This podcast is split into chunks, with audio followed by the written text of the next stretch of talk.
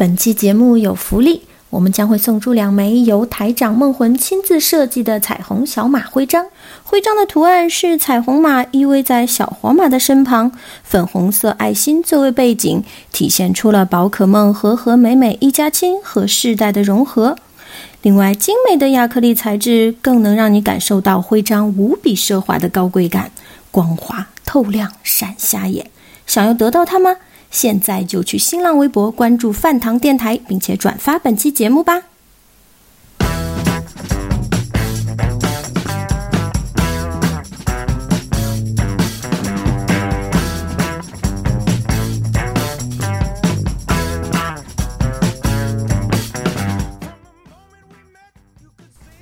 大家好，我是杨大侦探。呃，今天我们要来聊宝可梦剑盾。嗯，我这次不光我自己聊啊，我请来了两位我的好朋友，他们分别是，我是一仔，大家好，我是小豆。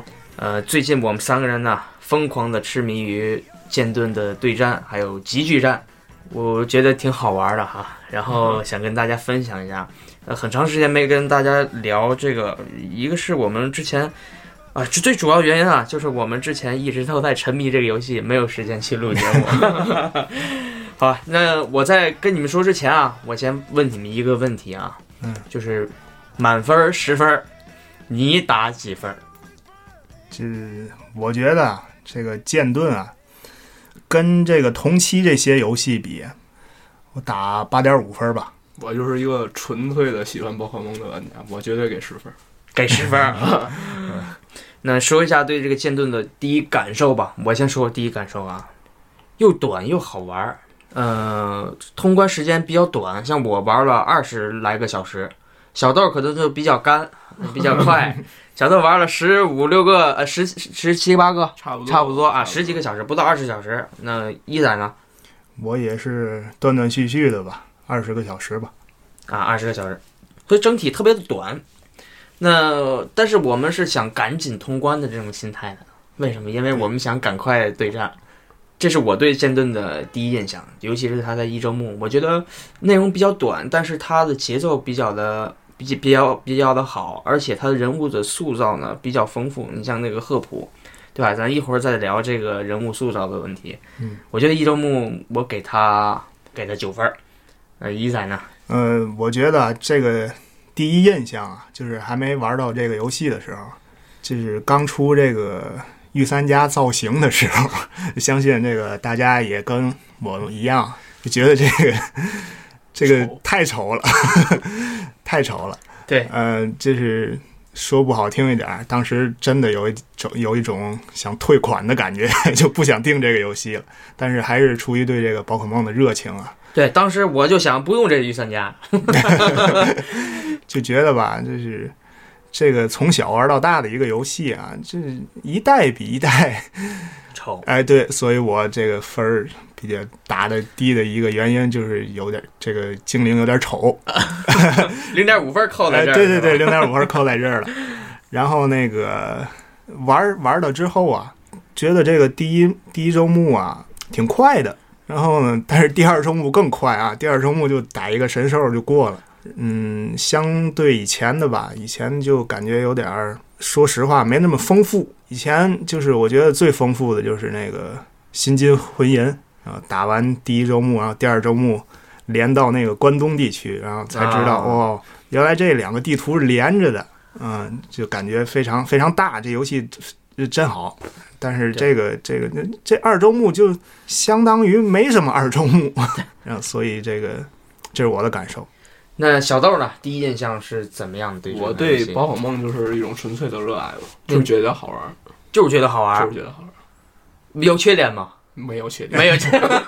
好好，我不问你了，好吧？那没有缺点的这这小豆对这个宝可梦的热爱啊，真是就是当时玩皮卡丘的时候，皮卡丘一部的时候啊，嗯，一天那二十四个小时全在线啊，就为了闪宠。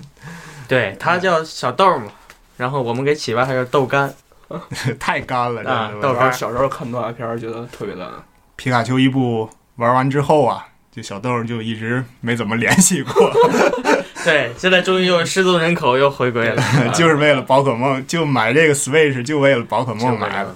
对，好，那这这个是第一印象啊，然后聊一聊优缺点吧。我先说这个优点吧，优点就是宝可梦这个剑盾的人物的塑造特别的丰满啊、特别的有个性。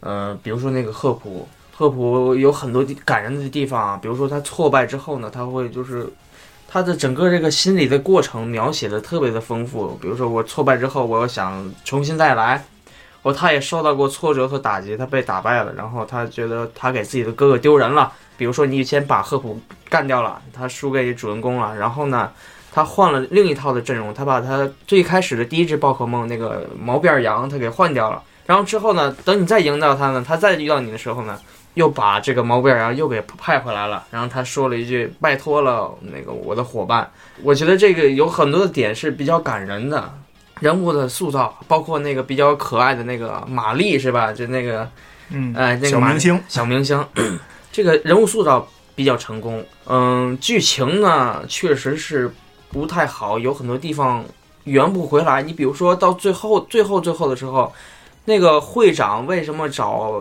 丹帝去去谈话啊？为什么还他还必须靠丹帝来帮他这个完成他的那个梦想？到最后他也没有交代，最后就稀里糊涂丹帝的喷火龙输了，然后就这游戏还有这么深的故事，是吧？对，所以你看 这个小豆儿他都没他都没什么，因为呃有很多的宝可梦玩家他就是为了对战。其实这个喷火龙输啊，就是为了体现主人公厉害，对对对，所以就有点强行。对，所以你要是硬要是用这个剧情不好来抨击这个游戏，我觉得它剧情确实不好，但是宝可梦是靠一个剧情吃饭的游戏吗？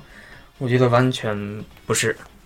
对嗯，对，这是关于游戏，就是在体验上，一周目、二周目的体验上的优缺点啊。我总结是体验上，我之后还会聊对战。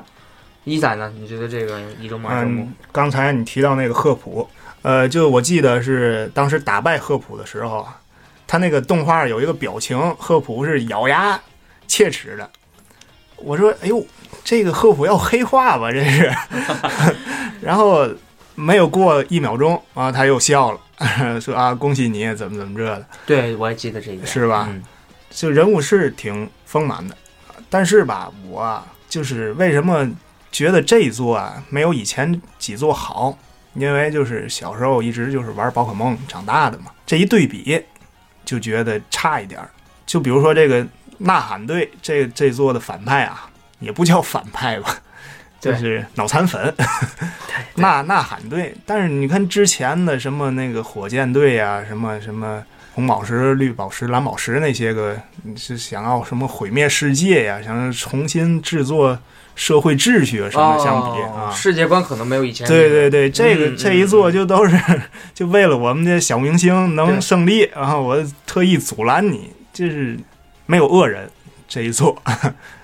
你看会长呢，最后也也不是恶人，他觉得就是资源匮乏了，是不是跟现在这个社会有一定的这个、嗯，是吧？对这这对对对，个这个就有点儿他初衷实际上还是正向的，就是我为了让这个资源能够利用到，对咱子造福人类。子孙都看不到了，对没有宝可梦了，而且他最后的结局是什么？自首。对对对。嗯，这个就这再吐槽一下这个会长这个小肚子啊，这 这小肚子反正挺销魂的。嗯，小豆呢？你觉得这个一周目、二周目我没什么感觉，我就想快通关，看你 没有缺点，没有缺点，呃没有缺点挺好是吧？挺好，挺好，挺好挺好。好吧，那这是关于优缺点，是我们总结的。然后再来聊一聊对战的方面的体验。之前沸沸扬扬的一件事儿呢，增田顺一就是是增呀，增田顺一啊，就是 Game Freak 公开说，前作的很多宝可梦明确说了不会再加入到剑盾当中，也就是说。大家都调侃他嘛，就是开玩笑嘛，就是有很多的宝可梦没有拿到签证，什么意思呢？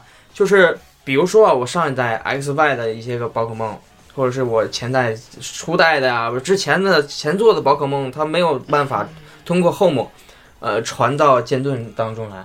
呃，这一点被大家诟病，大家也是骂了很久。呃，但是目前现阶段来说呢，我们还是感觉不到这个痛苦。呃，所以这个我还要再往后再聊一下。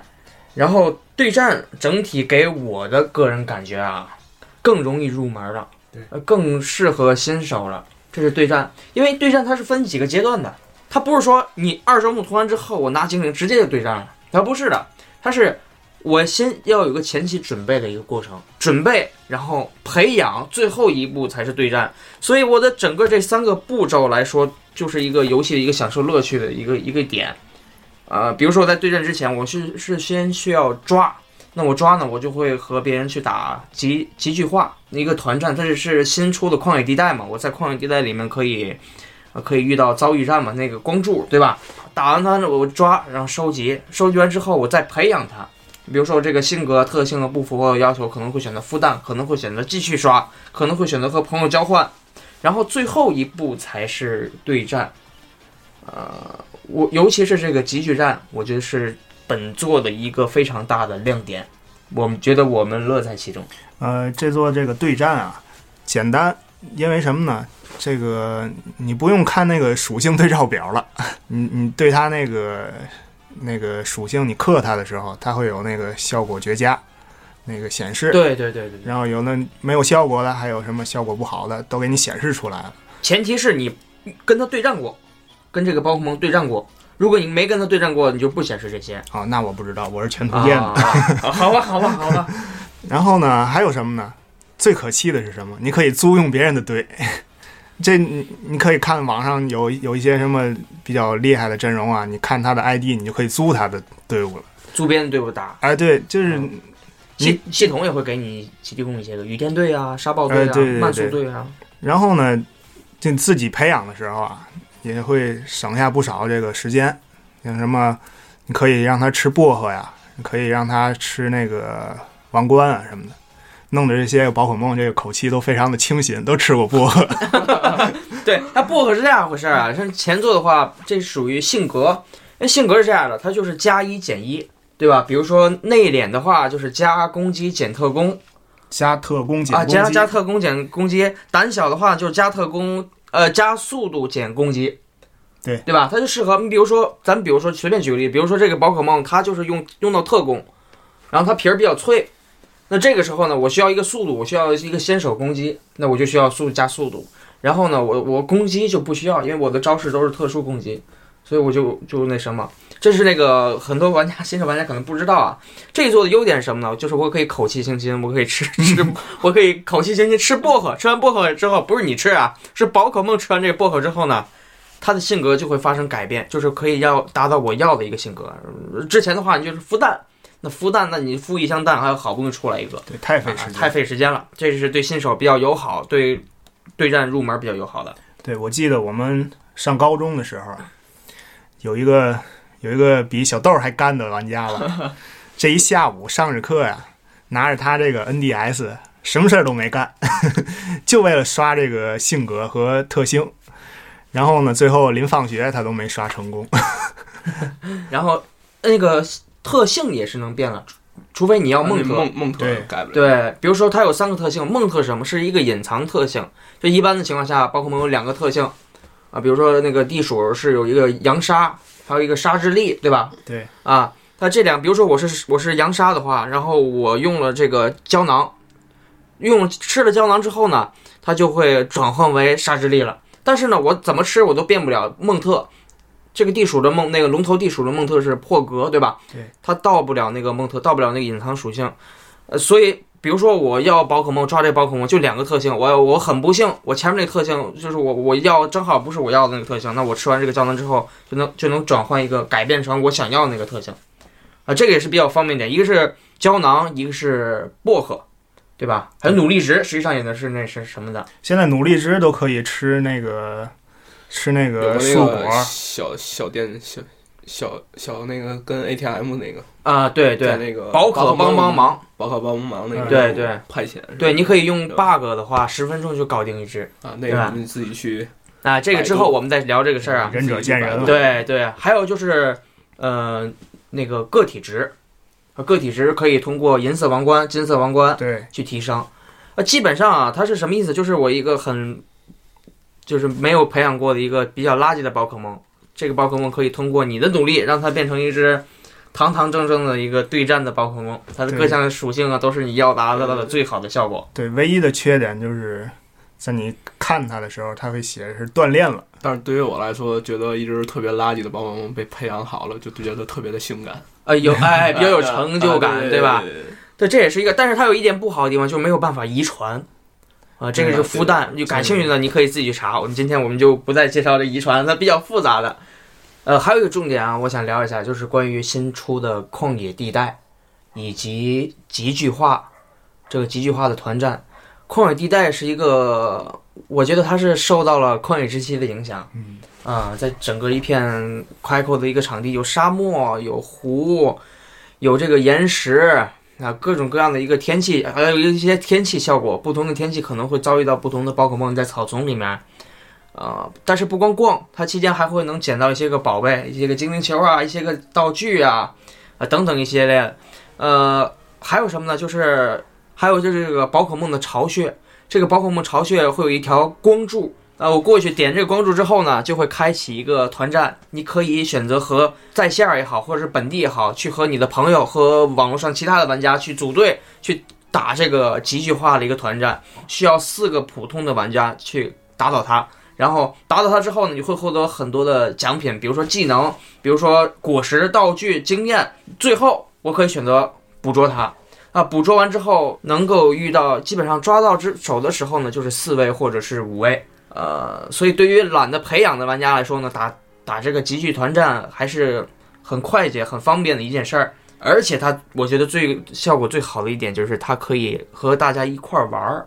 呃，这一点就是，比如说我今天我开出来，我比如说我想抓一个超级巨的喷火龙，那我遇到它之后，我就赶快，哎，小豆儿赶紧赶紧别睡觉了，赶紧上线儿。一仔，赶紧赶紧，咱今天这个抓到他为止。我们三个人就一块设了一个密码，就开了一个房间，他们就跟我一块儿去打这个超级巨的这个喷火龙。这一做让大家玩的就是比较有互动感对。啊，有就这个极具化团战。但是呢，就是就是谁的光柱啊，谁捕捉的几率就很高。对，谁碰到这光柱开的这个团儿，谁捕捉的几率就比较大。对，但是我们这个跟团儿的玩家呀，就是比较比较尴尬，抓好几次都是对，都抓不着。对，好在是可以通过重新 SL 大大法对对，重新读档，在但是几率也比较小。对，嗯这还还是可以的吧，因为多人打比较快一点，有时你自己打也打不过去。嗯、尤其尤其是超级巨比较难抓，像一般的普通的宝可梦都是比较好抓的。但是超级巨帅呀、超级巨。对，超级巨帅，目前来说超级巨还是没有办法打排位赛。对，说了那么半天，实际上就为了阐述对战之前的准备工作，一个是和大家快快乐乐的去抓宝可梦，抓到手之后呢，去快快乐乐的培养。比如说我想要什么样的性格，想要什么样的特性，都可以口气清新，吃吃薄荷糖，对，或者你吃点药，吃点胶囊来改变。然后所有的准备工作都做齐之后呢，实际上就可以开始对战了。啊、对战是比之前方便，而且这一做是可以租队伍。比如说我上来我什么都没培养，我想就就想打一打试一试，我就想试一试的话，那我就可以选择租用队伍。你可以租用系统电脑给你配一些个队伍，有什么雨天队啊、沙暴队啊、什么慢速队啊、这个队啊、那个队啊，你可以去试一试，用他们的宝可梦打一打。有的比较顺手，比如说啊，我随便举个例子嘛，我比如说这个这个队伍里面有一只班吉拉斯，哦，班吉拉斯好强啊！我超级巨之后一上一个死一个，上一个死一个，就比较有成就感。哎，这个宝可梦比较强，那我可能就去跟朋友啊哪个柱咱出班吉拉斯，晚上咱刷出来一个，我要练一练。对，啊，这个是能够让带你去入门的一个点。嗯，这是这一座对战比较方便的一个地方。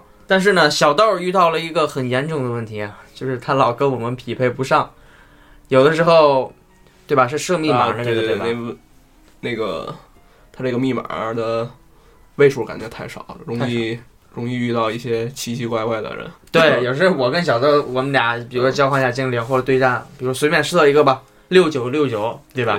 这一般这是什么一个电台？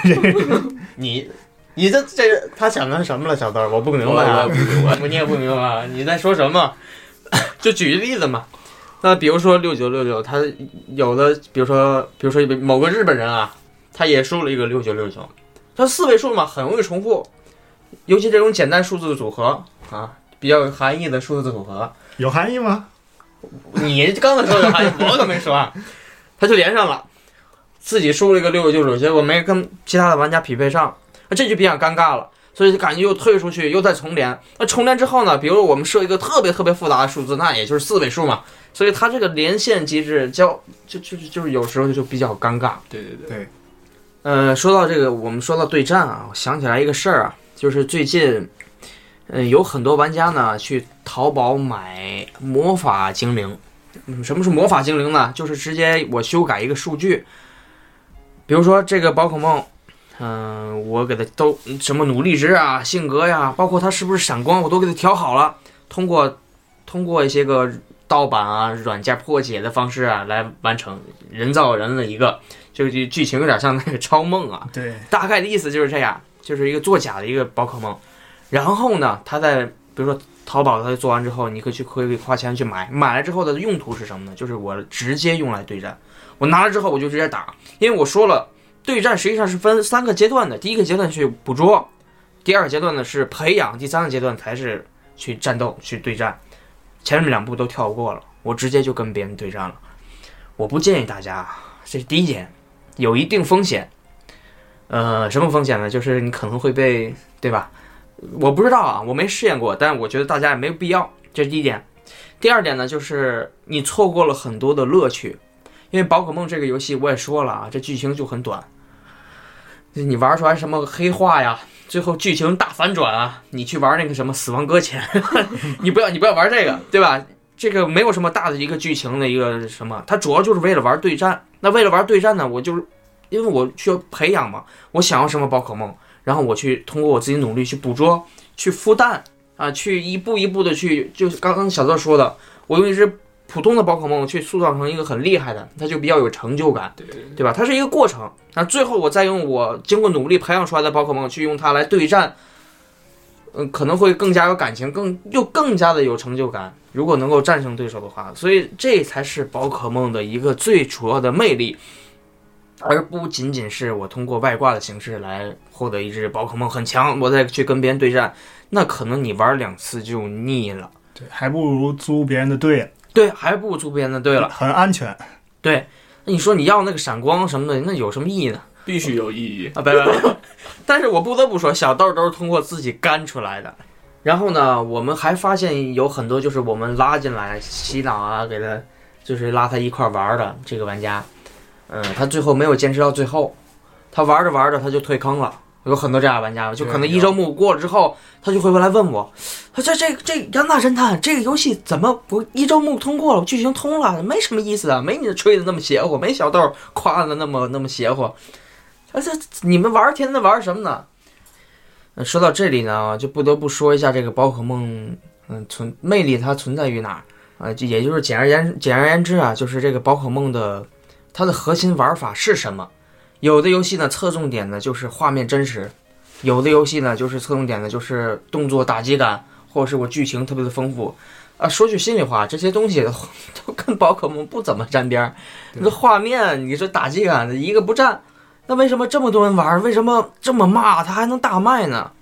它的核心玩法就是我总结那三点：收集，你捕捉你需要收集，它有图鉴，对吧？我需要收集图鉴。第二点呢，我需要培养，呃，我怎么孵蛋，怎么去锻炼它，然后我我就是和他一起去冒险，我就去培养他，去锻炼他，跟他一起成长。跟他一起成长。还有就是对战，比如说我今天我就像赫普一样，我比如说我输给了小豆，那我可能下次就要思考，我这几只宝可梦是不是真的适合我？我可能就换回了和我一起和我一起培成长的那个最初的宝可梦啊，我再把它练得更好一些，我再拿回来，再跟小再来挑战挑挑战这个小豆。它的核心玩法，我认为是在这儿，而不是说在大家诟病的剧情。因为很多玩家买之前就跟我说说这个，哎呀，杨大侦探这个网上都说的剧情不好，这怎么样？我说你别别别别放在心上，因为宝可梦剧情没有几座是好的。对，所以说他玩的地方根本就不在这儿啊。我这我也总结了，就是我我总结就是骂了他的人呢和买他的人呢不太一样。有很多玩家就是可能单纯的喜欢任天堂，他就跟风去买。那跟风的里面呢，可能会有一部分是进入了对战这个坑。但是我觉得能进入对战这个坑，就说明他能够留下来。就比如说小豆这样的，比如说一仔这样的，嗯，我认为这是这个游戏的核心的魅力。呃，在我这儿呢，就是对战的魅力啊，没有这个收集的魅力大。我就是通完关之后啊，先收集，把精灵都收集齐了之后，再去培养精灵。然后有的人呢，就是问我，我我通关了，我我不知道该干什么。我说你很多玩法，对吧？你可以就是看看那个旷野地带啊，有什么好看的、什么厉害的宝可梦啊？对，你去你去抓，然后跟大家一起对战什么的。他们就觉得这些东西他们不太喜欢，就是纯就是通完关了，觉得这游戏就没劲了。有一部分玩家是这样的，但不是所有。但是他就有一种什么感觉？以前玩《魔兽世界》，我得先练到满级，先练到六十级、七十级，我就赶快跟别人下本儿。他有的人不注重过程的，有人就想赶快通关。这个游戏也是的，啊，通关之后，我认为我是这么认为的。这个游戏《宝可梦》的游戏，这个游戏呢，通完关之后才是真正意义上开始。啊，像一仔就比较侧重于收集，对收集完之后对战也能玩，也比较喜欢。小豆呢，嗯不收集，小豆喜欢什么呢？小豆喜欢干，然后他对战，然后呢，他还爱收集一些个闪光精灵。闪光精灵它的概率是非常低了。这有兴趣的玩家呢，比如说不了解闪光啊、遗传啊这些，你可以自己去查，对吧？小豆儿，你你你你你，对你你怎么干的？你给大家介绍一下你是怎么干的？啊，我觉得这个游戏的魅力在于对战啊，它这一些二 P，它是属于一个 R P G 的游戏，对吧？对，它有有的那些 R P G 不就是固定的那几个招式吗？它这个宝可梦的一些配招都可以自己配啊，往往你在对战的时候，往往一个配招就可以决定一场游戏的胜负，对不对？对，配招包括我携带的果实、对道具道啊，具啊什么的，对吧对？整个打法就不一样了。啊对对对，啊同样一只宝可梦，它的啊打法有很多种，有很多种，啊对对对对对。同样的宝可梦能进化很多种，比如伊布，比如说那个啊洛托姆，对吧？对对对而且就是对战的时候，你有那个，你得预判对方这回合要干什么，然后你再计算自己这回合要干什么。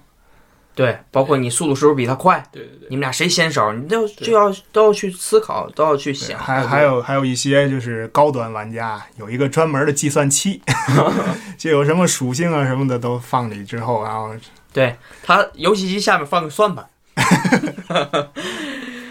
咱这么说完之后，可能有的玩家就觉得哇，这太复杂了，我脑子转不过来。那不是这样，实际上就是你练两只，你打一打，可能你就会入门。但是你不练的话，永远都不入门。在此呢，我也想给这个 Game Freak 提个建议。